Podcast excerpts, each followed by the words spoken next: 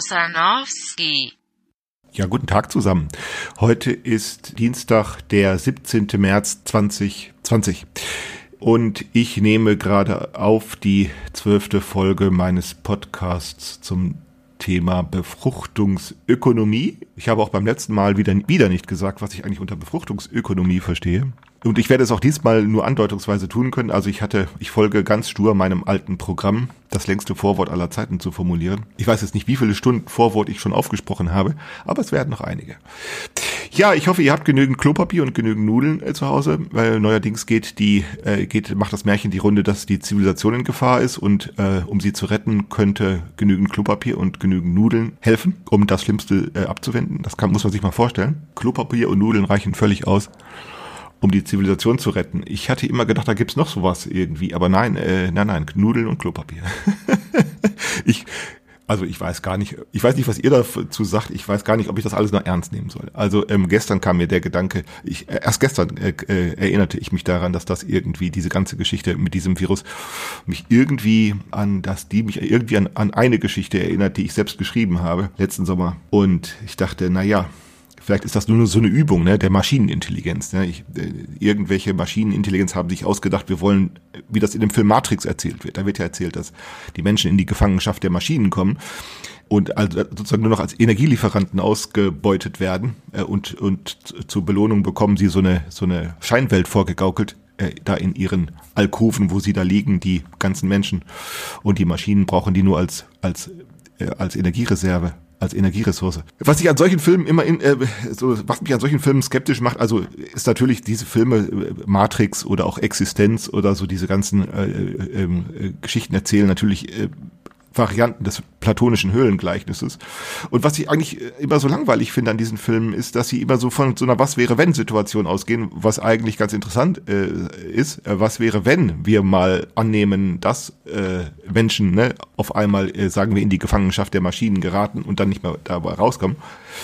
Aber was mich dann äh, immer am meisten äh, frage, ist, wie, wie, wie ist eigentlich der Entwicklungsprozess? Also wie kommt es dazu, dass auf einmal die Menschen in die Gefangenschaft der Maschinen geraten? Ähm, ähm, und dann wird meistens solche Dinge werden meistens kurz abgehandelt. Ja, da ist eine böse Macht oder so. Oder da ist eine höhere Intelligenz. Oder da kommen irgendwelche Außerirdischen und die sind irgendwie kräftiger, intelligenter, äh, was weiß ich. Die, die können mehr, die wissen mehr und deshalb können sich die Menschen nicht dagegen wehren.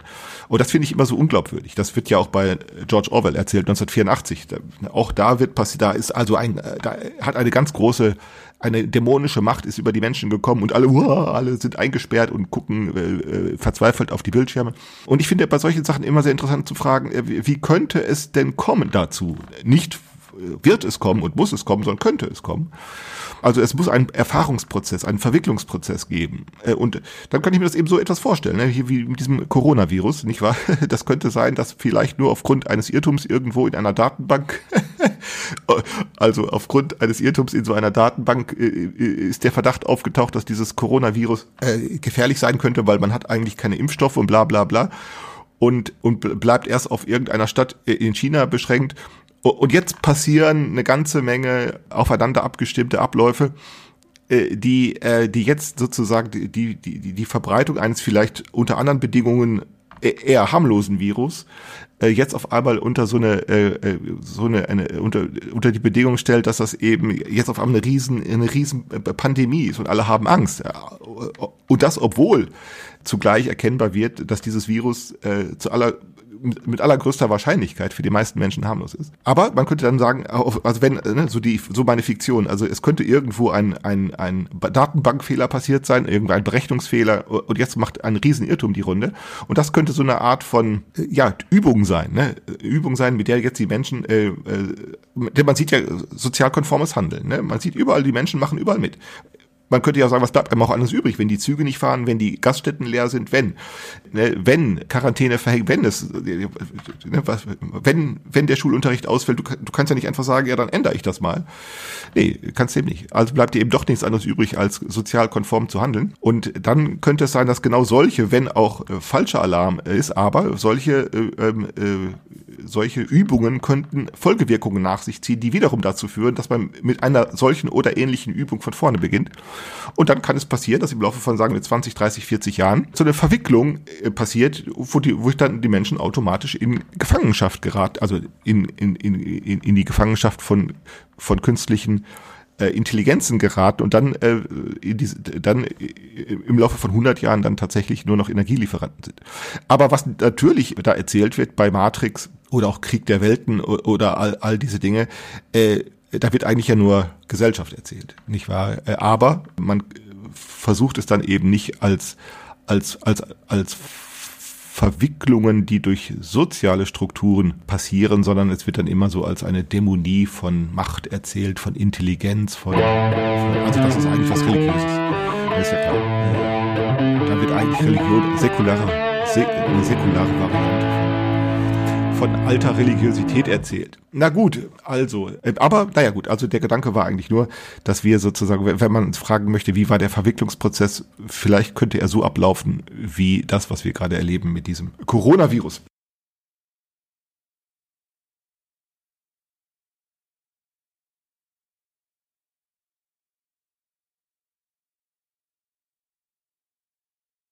Ja, also ähm, ich will heute mal das Thema vom letzten Mal fortsetzen. Da hatte ich gesprochen über Seduktion und Faszination. Und äh, was mir noch eingefallen ist, wenn ihr da doch mal ein bisschen Gesprächsbedarf habt, dann könnten wir Folgendes machen. Ich äh, habe das so eingerichtet, dass ich jeden Mittwochabend um 8 Uhr Zeit habe. Also äh, wenn ich nicht, wenn ich nicht irgendwie Schnupfen habe oder sonst irgendetwas.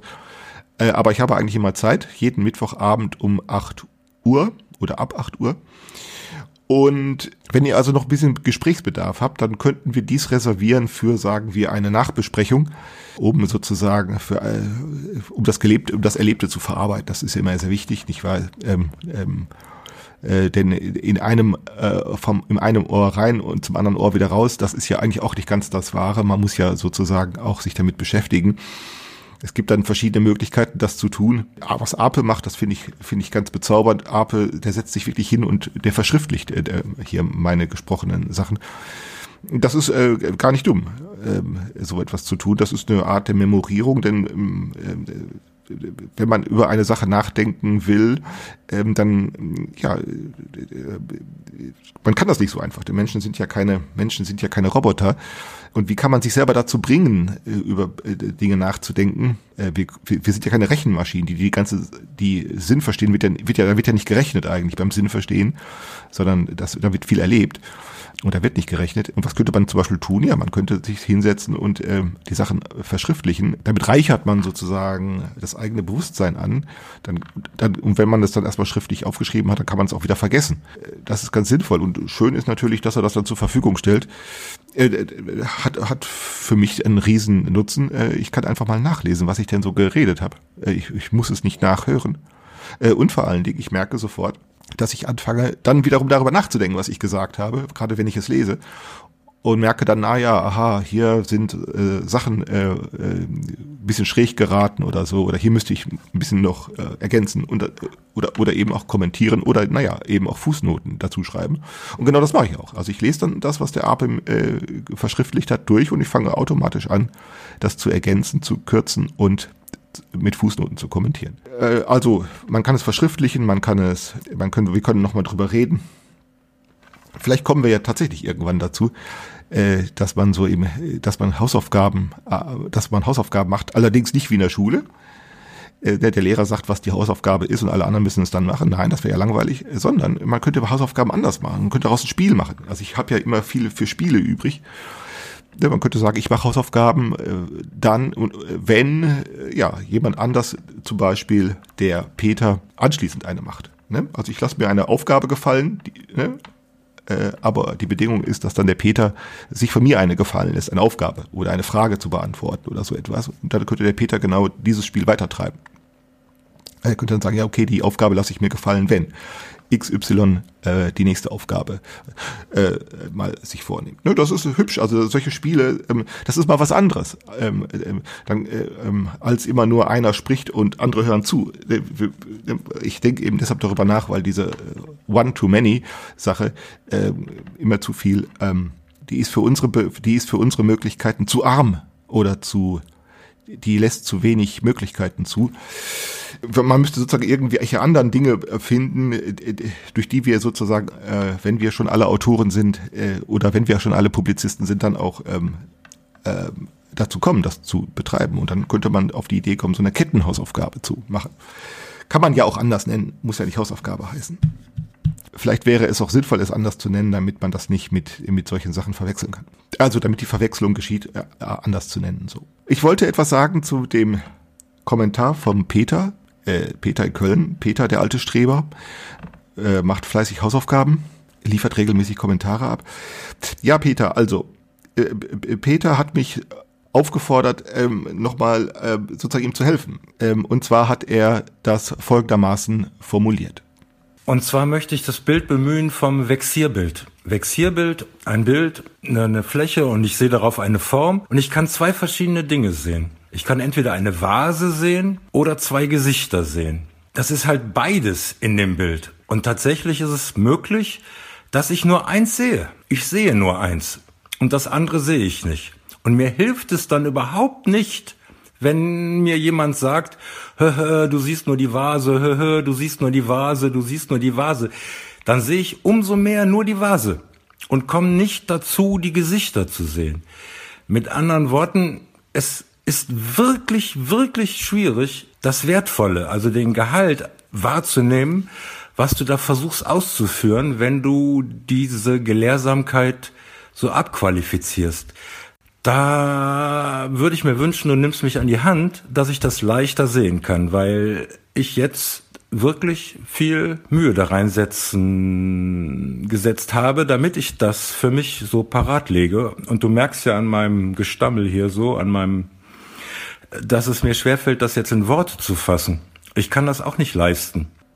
Tut mir leid, Peter. Also ähm, also ich kann es nicht. Und, und zwar, weil ich die genau dieselben Probleme habe äh, wie du. Also äh, du sagst, äh, du kannst das nicht leisten. Äh, und die Antwort lautet, ich auch nicht. Nicht, dass ich nichts kann, das gilt ja für dich auch. Es ist ja auch nicht so, dass du nichts kannst, aber das Entscheidende kannst du eben nicht, nämlich sozusagen die Geburtshilfe bei dem Gedanken die, Geburtshilfe bei dem Gedanken, die, wir, wir können sie sozusagen nur, ja, wir können eben nur stammeln und stottern. Und vielleicht klappt's äh, oder eben auch nicht. Also das Spiel des Sozialen ist ein Vexierspiel, ja, aber das ist eben kein Bild, auf das ich zeigen kann. Auf, dem, bei der, auf das, das Bild, das du bekommst, nicht weil das Vexierbild, äh, das ist ja daraufhin gemacht, äh, äh dass man eben äh, ein Doppel ein doppeltes Bild sieht, obwohl es nur eines ist. Denn doppelt ist es ja deshalb das Bild von alter Frau, junge Frau, äh, weil, weil man es ja, man kann es ja nicht auseinanderschneiden. Es, es ist ja, äh, es ist ja ein Bild und es lässt sich nicht mit der Schere, ähm, es lässt sich nicht trennen. Und genau das gilt für die, für soziale Zusammenhänge auch. Die sind nicht einfach trennbar, sondern ähm, äh, das Soziale heißt ja immer, das zu verbinden, was eigentlich unverbunden bleibt, nämlich Handlungen. Handlungen sind nicht, äh, Handlungen selber äh, äh, sind nicht die Verbindungsleistung, sondern die, es ist die Verbindungsleistung, die Kommunikation selbst, die so etwas unverbindbar, Unverbindbares wie Handlungen zusammenbackt, zusammenknäult, synthetisiert. Und dieser Prozess, also der, äh, dieser Prozess des, des, der Synthetisierung von Handlungen, der, der, der ist sozusagen, äh, der ist doppelter. Äh, äh, und da kann tatsächlich immer nur auf eine Seite gezeigt werden, weil die andere Seite der blinde Fleck ist. Und deshalb, äh, lieber Peter, äh, nein, äh, tut mir leid, ich kann dich nicht führen. I am not your leader. Es geht eben nicht. Äh, das ist ja auch übrigens der Grund, weshalb man solche Lieder manchmal braucht. Ne? Sicher, äh, besser ist, man hört dann auf einen Führer, denkt man äh, oder glaubt man, äh, als sich um diese Schwierigkeiten selbst zu bemühen. Tatsächlich aber ist auch überall da, wo Leadership, wo Führerschaft zustande kommt, ob das nun in großen Massenorganisationen ist oder ob das im Kegelclub ist, ist erstmal egal. Ähm, äh, also deshalb hat ja so Leadership auch eine auch eine ordnungsstiftende Funktion. Man, man soll das nicht äh, einfach beiseite tun. Die Leute rennen da irgendwelchen äh, Führern hinterher, ob das irgendwelche Sektenführer sind oder ob das irgendwelche äh, super Leute sind, die super klug und super toll sind. Nein, nein, also das hat schon eine gewisse Ernsthaftigkeit, so Leadership, äh, Führerschaft, aber wenn man das sozusagen, wenn man das mal von der anderen Seite aus betrachtet, Führerschaft, dann kann man sich das nämlich, kann man darüber anders nachdenken. Der Führer, der Leader, der Klassensprecher, der, der Lehrer, der Guru, kann das nur, wenn die anderen mitmachen. Äh, äh, und dann kann ich auf mich zeigen, sagen, guck mal, was ich alles kann. Äh, man kann dann aber auch, wenn man sich den Führer anguckt, auf das gucken, was er nicht kann. Ne? Und das ist eben das Vexierspiel. Ähm, und wenn man sich dann aber auf einen Führer verlässt, dann ist, fällt das schwer, den darauf anzusprechen. Äh, dass er, guck mal, du bist ja inkompetent. Wenn man andersherum gerade ihn auf seiner aufgrund seiner Kompetenz, äh, sagen wir, äh, in, in den Mittelpunkt stellt. Ne? Das ist ja genau das Schwierige dann. Und sagen, da ist doch eigentlich einer sehr kompetent, der ist sehr klug, der weiß sehr viel und so weiter und so weiter. Und jetzt sag dann mal, ich sehe deine besondere Inkompetenz. Oder wenn man das dann sagt, äh, dann hört sich das an wie Kritik. Aber äh, Kritik wiederum ist genau der Versuch, solche Vexierspiele zu sabotieren also die Vexier, beziehungsweise nicht die Vexierspiele zu sabotieren, sondern diese Beobachtung dieser Vexierspiele zu sabotieren. Das ist der Grund, weshalb wir Kritik betreiben.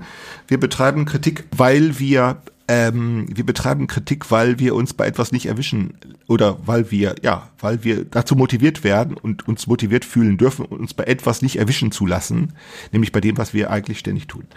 Ich habe ähm, ähm, letzte Mal gesprochen über den Zusammenhang von Seduktion und äh, Faszination und äh, man kann sich ja fragen, äh, das ist ja ähnlich wie davor die Male, wo ich über Einschließungsnomaden gesprochen habe, man kann sich ja fragen, wieso redet der über sowas? Seduktion, Verführung und so. Habe ich ja schon mal von gehört, ja, aber sehr viel und äh, sehr viele wichtige Dinge sind doch darüber noch nicht gesprochen worden. Wieso, äh, wieso, wieso soll das wichtig sein, äh, wenn der äh, Kusanowski über solche Dinge redet? Antwort, äh, es wird darüber gar nicht wenig geredet, sondern im Gegenteil sehr viel und zwar ständig. Und du hast, da, du, du hast darüber, worüber ich rede, auch schon sehr häufig geredet oder auch geschrieben und mindestens davon gelesen und auch sehr viel gelesen. Es wird auch ständig darüber geredet. Äh, ich rede nämlich eigentlich von Strukturen der Rationalität, die nun aber sich selbst als etwas anderes ausgeben möchten, nämlich als Strukturen, als Strukturen sozusagen der Menschenkompetenz. Rational ist sozusagen äh, die Rationalität oder das, was man darunter verstehen möchte, ist eine Struktur der transzendentalen Selbstbeeindruckung. Sie soll nämlich äh, dazu da sein, etwas Bestimmtes erkennbar zu machen, nämlich Menschenvermögen. Äh, und seduktiv ist das deshalb, weil wir, also verführerisch deshalb, weil es die, weil die Gesellschaft den Menschen eine Vielzahl von Voraussetzungen beinahe schenkt oder zur Verfügung stellt, um sich damit einverstanden zu erklären, also dabei mitzumachen, auch dann mit noch mitzumachen, wenn man längst erkennt, dass die Strukturen oder das, was man darunter verstehen möchte, wenn die Strukturen der Rationalität längst über jede Art von Rationalität hinaus gewuchert sind. Und man kommt dann eben nicht heraus, wenn man sozusagen äh, auf irrational, also wenn man das Ganze dann als Irrationalität bezeichnet, weil nämlich genau damit sozusagen eigentlich nur der Unterschied äh, ähm, äh, beibehalten wird äh, und man dann aus sozusagen äh, aus diesen Strukturen gar nicht klug wird, wenn man das einfach nur als irrational auffasst oder damit disqualifizieren möchte. Nee, tatsächlich, man müsste es durch etwas anderes, man müsste sozusagen die Struktur der Rationalität von der anderen Seite aus sehen und dann sie als Seduktivität auffassen und dann fragen, wie kann das denn sein oder wie ist das möglich, äh, dass das so beliebt ist? Warum machen wir da alle mit? Äh, und warum bist du nicht ohne weiteres bereit, darauf zu verzichten? Wie funktioniert denn dies teuflische Spiel der Verführung zur Vernunft, zur Rationalität. Und äh, dann würde ich gerne noch mal etwas äh, drüber sprechen, äh, und zwar indem ich einen, als Beispiel eine sehr banale, höchst banale äh, Geschichte von mir erzähle, die so langweilig ist, dass du, äh, dass du, äh, äh, die so langweilig ist, dass du, dass man eigentlich gar nicht glauben möchte, dass so etwas von besonderer Bedeutung ist. Martina, meine Frau, hat Pferde das ist ihr Hobby äh, und äh, einmal am Tag gehe ich äh, mit dem Hund spazieren und wenn sie nicht da ist, dann ist es, habe ich mit ihr die Verabredung äh, getroffen, dass ich die Pferde füttere. Ähm, weil sie kann es dann ja nicht tun, weil sie nicht da ist. Sehr banal. Äh, und schon an so einer einfachen Geschichte, so eine einfache Verabredung, äh, meine Aufgabe ist es, die Pferde zu füttern, zeigt uns, wie wir die Bereitschaft haben, uns äh, auf so etwas wie Rationalität äh, einzulassen. Und zwar lassen wir uns ein, weil sie uns sehr viele, weil wir uns damit, so möchte ich formulieren, äh, uns damit gegenseitig sehr viele Rechte und auch Pflichten ähm, äh, überhändigen die uns allerdings in unserem Handel eigentlich gar nicht so sehr begrenzen, äh, sondern im Gegenteil, äh, die uns sehr viele äh, äh, Möglichkeiten eröffnet, äh, aber eben nur insofern wir damit einverstanden sind. Also wie kommen wir dazu, mit so etwas wie verantwortlichem Handeln einverstanden zu sein? Du bist gerne bereit, die Aufforderung zu unterschreiben, dass du äh, dich für dein Handeln verantwortlichen, äh, verantwort, also dass du für dein Handeln verantwortlich bist. So. Wir kennen die, äh, wir kennen das äh, als, wir könnte, man könnte das auffassen als ähm, die Aufforderung, dass es dir nicht erlaubt sei, dein Handeln zu rechtfertigen, dadurch, dass, sagen wir, höhere Mächte im Spiel sind. Ne?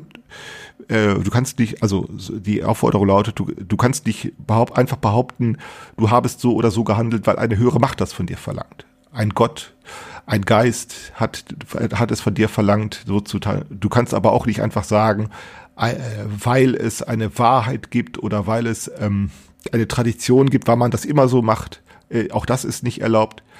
Es ist auch eigentlich nicht erlaubt zu sagen, du musst das tun, äh, weil, also weil, weil es irgendjemand anders verlangt, weil du ein Untertan bist, weil du ein Sünder bist oder so etwas. All das wird äh, äh, abgeschnitten, gesagt, das gilt nicht, sondern es wird gesagt, du selbst seist der Befehlshaber oder der Befehl, besser gesagt der Befehlsgeber. Du handelst, äh, weil du es so willst, ausgehend von der Annahme, du hättest einen freien Willen, der deshalb glaubwürdig ist, äh, der nicht glaubwürdig, sondern akzeptabel ist, diese Annahme, weil mit dieser Behauptung, die äh, zugleich gesagt wird, du hättest viele Möglichkeiten zu handeln. Ne? Freier Wille heißt, du hast viele Möglichkeiten, ein Leben zu gestalten. Und dann wird gesagt, du hast also diese Möglichkeit nicht, sondern du bist nur selbst der Befehlsgeber. Und wenn das so ist, dann hast du dich eben dann hast du dich eben zu verantworten, also sprich für die Ansprache zur Verfügung zu stellen. Ne, um bei dem ganz banalen Beispiel zu bleiben. Ähm, also, Martina kommt zu mir und sagt, warum hast du denn heute nicht die Pferde gefüttert? Und jetzt soll ich was sagen. Also ich habe versagt. Ne? So. Jetzt kommt der interessante Fall. Ähm, der interessante Fall ist, dass äh, ich nun äh, die Rechtfertigungslast bekomme. Also ich muss jetzt sagen, warum.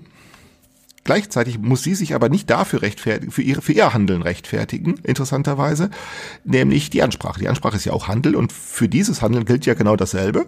Du sollst dich für dein Handeln verantwortlich zeigen und äh, hier in dem Fall ist es die Ansprache, ist ja auch Handeln. Äh, warum muss sie das eigentlich nicht in gleicher Weise tun? Warum muss ich jetzt begründen, warum ich gescheit, also warum ich der, Verabredung nicht gefolgt bin. Warum muss sie nicht begründen? dass, warum muss sie ihre Ansprache nicht begründen? Also ihre, ne, ähm, und dann wird dann gesagt, so ist unsere Erfahrung, es liegt ja eine Verabredung vor, die hätten wir ja nicht eingehen müssen. Also in der Verabredung heißt hier im, im, im abstrakten Sinne eine Art von Vertragshandel. Wir hätten das ja nicht eingehen müssen. Wenn du es aber eingehst, so ist die Annahme, du hättest einen freien Willen, äh, dann bist du auf Rechte, äh, Pflichten festgelegt, aber auch du äh, und du kannst Rechte fordern. Das ist wichtig. Du bist auf Pflichten festgelegt und du hättest das aus freien Stücken getan. Das Interessante ist, äh, dass in dem Augenblick, wo du das tust, erstens äh, äh, du feststellst, dass du so viele Möglichkeiten eben dann nicht hast. Also zuerst wird angenommen, du hättest einen freien Willen, verbunden mit der, mit der empirisch nicht näher geprüften Vermutung, du hättest viele Möglichkeiten. Nun äh, gehe ich mich, lasse ich mich auf eine Verabredung ein. In dem Augenblick werden ganz viele Möglichkeiten ausgeschaltet, die ich habe. Und jetzt wird noch getestet, äh, ob du denn der Verabredung auch standhältst. Und dann wird wiederum behauptet, du hättest ja einen freien Willen. Also wenn du, äh, sagen wir, an der, äh, wenn du an der Verabredung scheiterst. Jetzt bist du verantwortlich. Und dann liegt der Grund einzig und allein bei dir also in, oder in, in dem Fall bei mir, weil ich die Pferde nicht gefüttert habe. Nur bei mir liegt jetzt der Grund, dass ich die Pferde nicht gefüttert habe. Und sonst nichts und niemand auf dieser Welt. Das, damit kommen wir zurecht. Mit so etwas Realitätsfremden kommen wir wirklich zurecht. Äh, und das kommen wir, und das kommen, warum kommen wir damit zurecht? Äh, ja, weil wir das jeden Tag trainieren und auch schon unser ganzes Leben lang. Warum ist das realitätsfremd? Es stimmt nämlich in beider Hinsicht nicht. Nicht nur bin ich äh, ein, in jeder Hinsicht nicht. Ich kann scheitern an der Verabredung oder auch nicht. Ich, äh, wir, wir hatten den Fall auch schon. äh, dass Martina äh, kommt und sagt, ach schön, dass du heute die Pferde geführt hast. Sie freut sich und sagt, so jetzt sucht sie, jetzt sucht sie dafür eine Begründung, warum ähm, ich das gemacht habe. Ja, weil du so verlässlich bist. Ja, weil du gründlich bist. Toll, dass ich mich auf dich verlassen kann. Also hier wird dann sozusagen gelobt. Ne, wir haben die Sanktion, wir haben entweder Tadel oder Lob als Sanktion. Und da werde ich gelobt und da könnte ich mir das gefallen lassen. Also in dem einen Fall würde ich mir den Tadel nicht gefallen lassen. Ich suche nach einer Ausrede und in dem anderen Fall besteht die Ausrede, das Ausweichverhalten eigentlich darin, dass ich es mir gefallen lasse mich geschmeichelt fühle. Sagen, guck mal, was für ein toller Mensch ich bin, was für ein toller Mann ich bin, dass ich das tue. In Wirklichkeit ist das gar nicht so. Warum lasse ich mich auf Verabredungen ein? Es ist nicht etwa so, dass ich vor einer Verabredung ganz viele Möglichkeiten habe, äh, tatsächlich ist das nicht so, sondern ich bin immer schon, äh, äh, so, solange ich denken kann, äh, ich bin immer schon in soziale Verhältnisse verwickelt. Äh, und die haben eine Geschichte und die haben ein Gedächtnis. Äh, und äh, das ermöglicht nicht, äh, dass ich ähm, viele Möglichkeiten habe. Es ist also nicht so, dass ich zur Welt komme und ich habe viele Möglichkeiten. Äh, sondern ob ich viele oder ob ich wenige Möglichkeiten habe, ist tatsächlich davon abhängig, äh, wie die Strukturen sich differenzieren erstens habe ich nicht am Anfang viele Möglichkeiten ähm, und zweitens, äh, wenn ich dann die Verabredung eingehe, dann heißt das eben nicht, dass äh, ich sozusagen vollständig informiert bin über das, was ich da tue. Ähm, ähm, ne, so lautet ja unsere, äh, so lautet ja unsere allgemeine, unser, unser, ich würd, möchte das fast Aberglauben nennen. Ähm, so lautet unser Aberglauben. Der Aberglaube lautet, du kannst dich für dein Handeln dann verantwortlichen, äh, verantworten, wenn du weißt, was du tust. Äh, und wir könnten nun vermuten, das könntest du wissen. Also du könntest eigentlich immer wissen, was du tust. Äh, und die Tatsachen und die alltäglichen Tatsachen, dass wir das nur in ganz wenigen Fällen wissen, äh, die, die, die, die, die, die, die erschüttert uns überhaupt nicht. Äh, tatsächlich ist es so, wenn ich nämlich drüber nachdenke, warum scheitere ich denn ganz häufig an dieser Verabredung nicht? Also warum fütter ich denn die Pferde? Und wenn ich dann die Wahrheit über mich selber zulasse, würde ich sagen, ja, nicht, weil ich so pflichtbewusst bin, nicht etwa, weil ich so gründlich bin, äh, nicht, weil ich so nett bin, äh, sondern einfach aus Gewohnheit. Aus dem ganz primitiven Fall der Gewohnheit. Ich mache nämlich dann jedes Mal äh, und dann vergesse ich das auch nicht. Und dann passiert tatsächlich, äh, wenn dann diese Gewohnheit durcheinander gerät, weil irgendetwas dazwischen kommt, dann kann das tatsächlich passieren, dass ich das vergesse. Und, und zwar nur aus diesem Grunde dann. Und dann aber, äh, das heißt, in beiden Fällen ist also der, der, das, der, der Lob, das, das Lob, äh, das ich dann bekomme, ist eigentlich auch nicht gerechtfertigt. Denn das Lob, mit dem Lob wird genauso wie mit dem Tadel eigentlich nur die Tatsache verdeckt, dass ob im Fall des Erfolgs oder ob im Fall des Scheiterns ich nicht Herr der Lage bin. Ich bin nicht Herr der Lage. Und dass wir aber trotzdem damit einverstanden sein können, also mit so einer Aufforderung, du sollst dich für dein Handeln äh, verantworten, dass wir damit trotzdem einverstanden, auch dann, wenn wir das einsehen können, ja, das hängt eben tatsächlich damit zusammen, dass wir mehr Rechte haben als Pflichten. Wir haben mehr Möglichkeiten, dem Scheitern aus dem Wege zu gehen, äh, uns für das Scheitern zu rechtfertigen oder auch für den Erfolg äh, zu beglückwünschen, äh, als wir die Pflicht hätten, das soziale Gelingen überhaupt gründlicher zu betrachten. Also ich will damit sagen, Lob oder Tadel sind eigentlich beides Vermeidungsstrategien, auf die wir Rechte anmelden können. Ne? Ich habe das Recht, dich zu tadeln, wenn du eine Verabredung nicht einhältst. Und ich habe genauso gut das Recht, sozusagen äh, dich zu loben und, und, und, und dich mit Nettigkeiten zu überschütten, äh, wenn du einer Verabredung gerecht wirst, was ja auch ganz äh, gerecht wirst, was ja auch ganz häufig geschieht. Beides Lob und Tadel sind Vermeidungsstrategien, äh, die wir uns gerne gefallen lassen. Und äh, unserer, un, unseren Rechten, die wir haben, stehen nicht genauso viele Pflichten gegenüber. Und ähm, das äh, ist sozusagen die Mühle, in der wir stecken. Äh, und wir, und wir können nicht einfach sagen, da, wenn das so ist, wenn wir das einsehen, dann, dann verzichten, dann, dann schrauben wir unsere Rechte zurück. Ne? E, eben genau, und das geht nämlich nicht.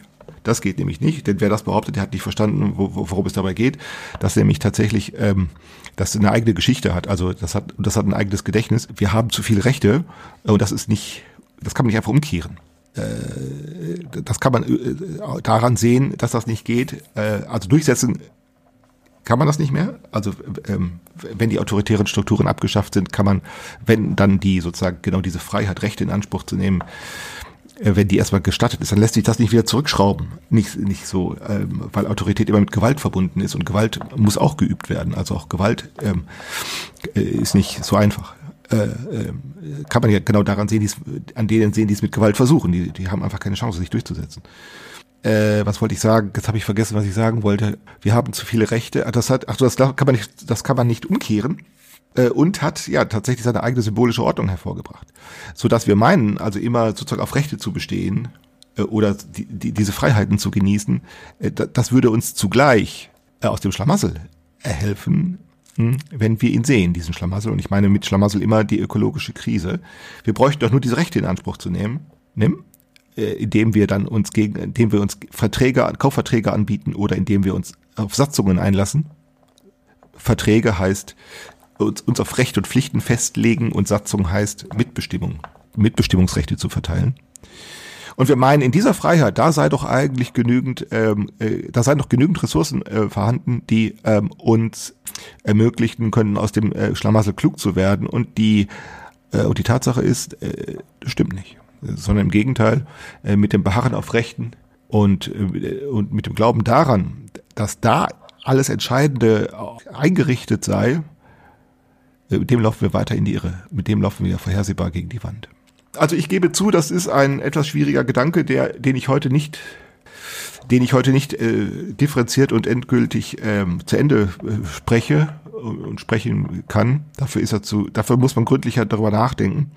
Es ist auch erstmal nur eine Anregung. Wir wollen ja über Befruchtungsökonomie nachdenken und es geht ja nicht darum, Wahrheiten zu verkünden, sondern überhaupt mal anzufangen, über diese Dinge auch anders nachzudenken. Und ich möchte an, möchte gerne darüber nachdenken eben in den nächsten 5452 Folgen, äh, dass wir vielleicht zu viele Rechte haben und wir in der Falle sitzen, dass wir die nicht einfach abschaffen können.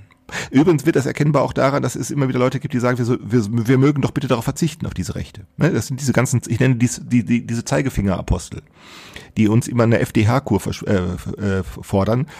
Äh, ihr sollt doch von allem mal weniger kaufen oder weniger, äh, weniger konsumieren, äh, weniger von allem ne, ihr sollt euch doch ökologisch korrekt verhalten, äh, die mit dem Zeigefinger wählen und mit der Vorschrift kommen. Und das klappt alles hin und vorne nicht. Antwort, warum nicht? Ja, klar, weil die nämlich genau das tun, diese Zeigefingerpostel. Die machen nämlich von dem Recht Gebrauch.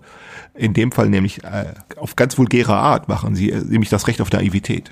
Äh, deshalb klappt das alles nicht. Und das äh, ist auch äh, mit, mit, mit Appellen ist soziale Realität nicht.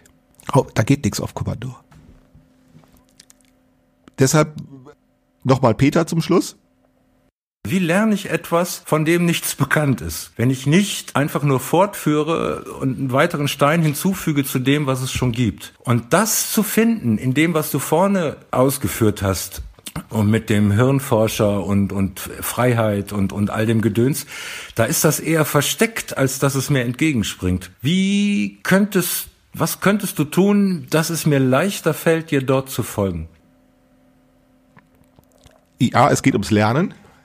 Äh, aber nein, Peter, es geht nicht ums, es geht nicht äh, darum, etwas zu lernen, das äh, gänzlich unbekannt ist, denn da, damit können wir uns nicht beschäftigen, sondern wir können, sondern damit, die nicht so gut bekannt sind. Also sozusagen, wo es sch schlechte oder sch schlechte Anfangspunkte gibt, schwache Möglichkeiten, wenige Möglichkeiten. Ähm, äh, das ist das, wovon ich meine, wäre sozusagen die Beschäftigung lernen. Lernen nicht mit Dingen, die man kennt, sondern die man noch nicht so gut kennt oder die man noch nicht so gut geübt hat. Das ist Lernen und eben Lernen eben auf andere Beine zu stellen. Also nicht von einem Lehrer zu lernen.